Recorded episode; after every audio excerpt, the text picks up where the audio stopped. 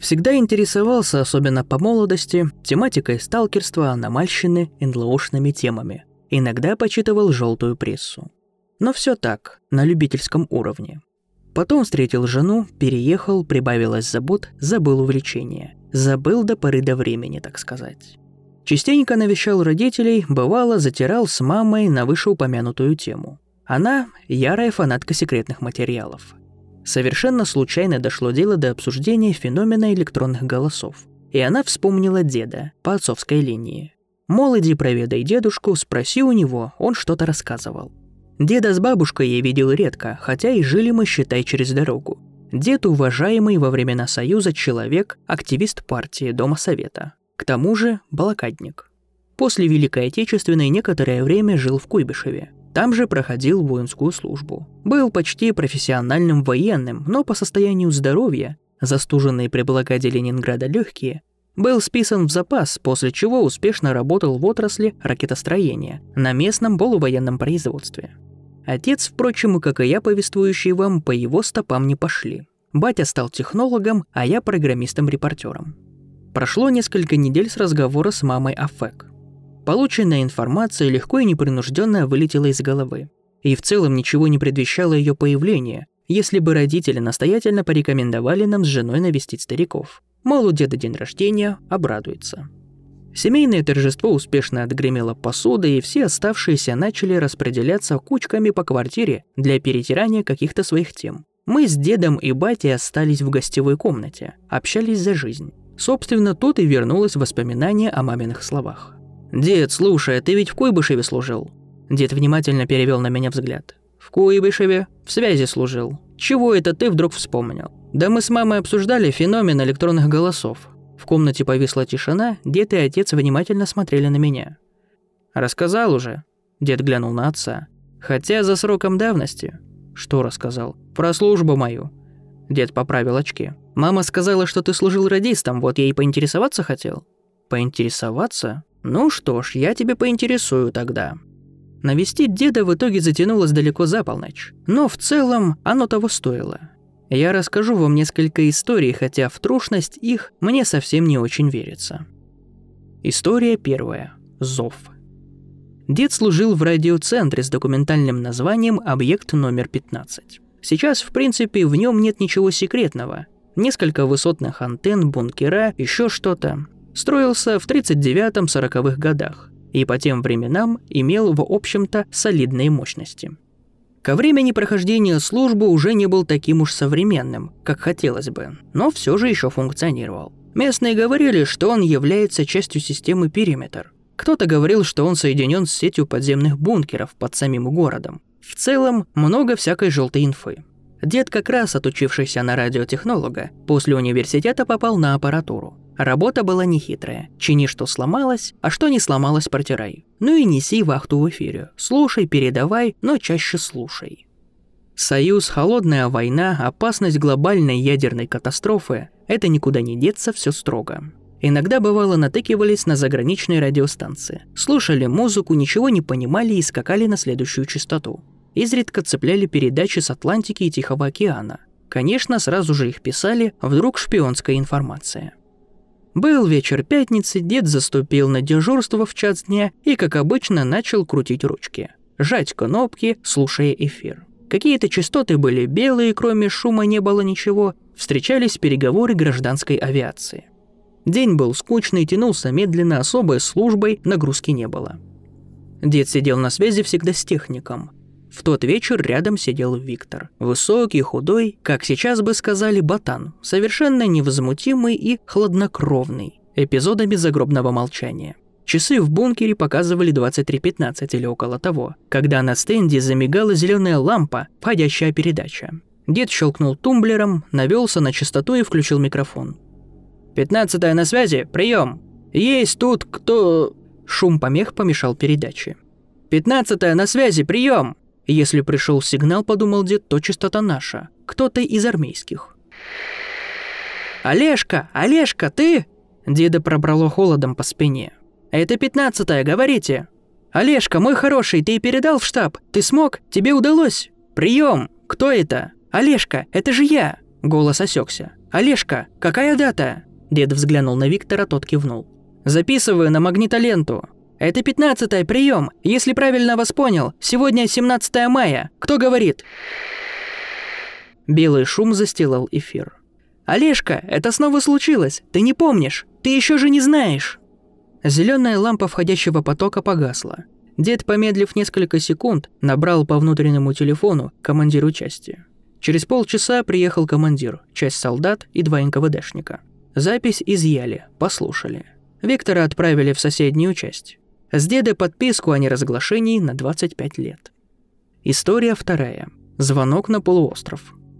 Вероятно, дело было в конце 70-х-80-х. Дед успешно служил на объекте. В Куйбышеве приезжали какие-то шишки из Кремля. То ли с проверкой, то ли еще зачем-то. День был тихий, не суетной. Дед Олег сидел на связи, когда загорелась зеленая лампа входящего сигнала.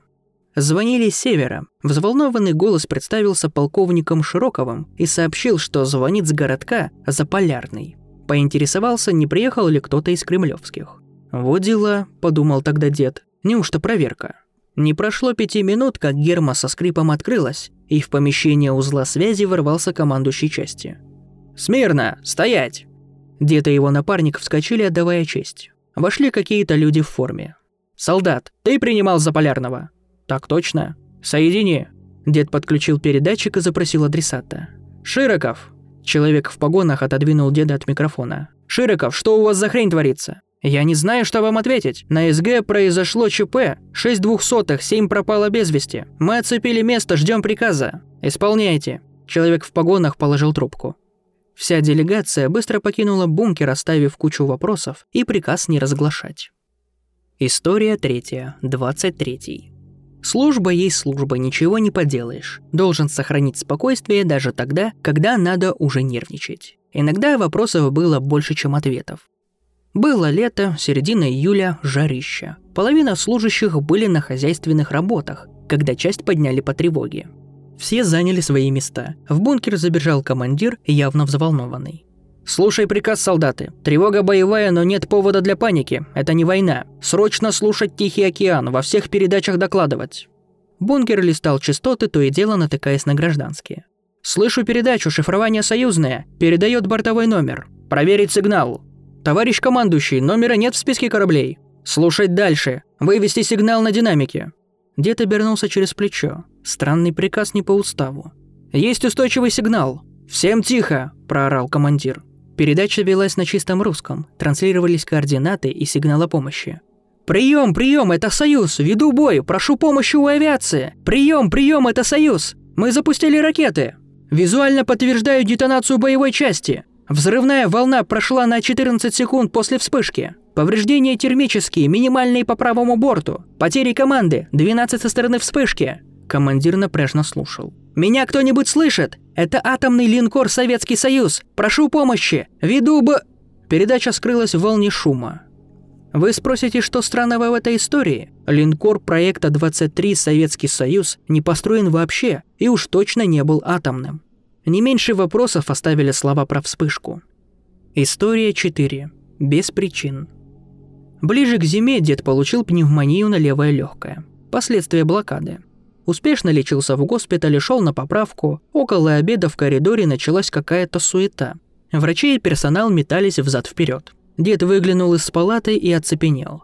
По коридору бежали несколько солдат. Один точно был с пятнадцатой. За ними врачи катили каталку с чем-то или кем-то.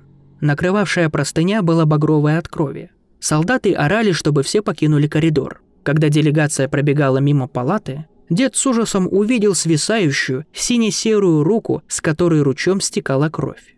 В палатах металось оживление, все обсуждали произошедшее. Несчастный случай на стрельбах, дешеп с оружием. Дверь в палату открылась вместе с главврачом. «Товарищи отдыхающие!» Глав был юморным мужиком, но выражение лица говорило о не совсем хорошем настроении.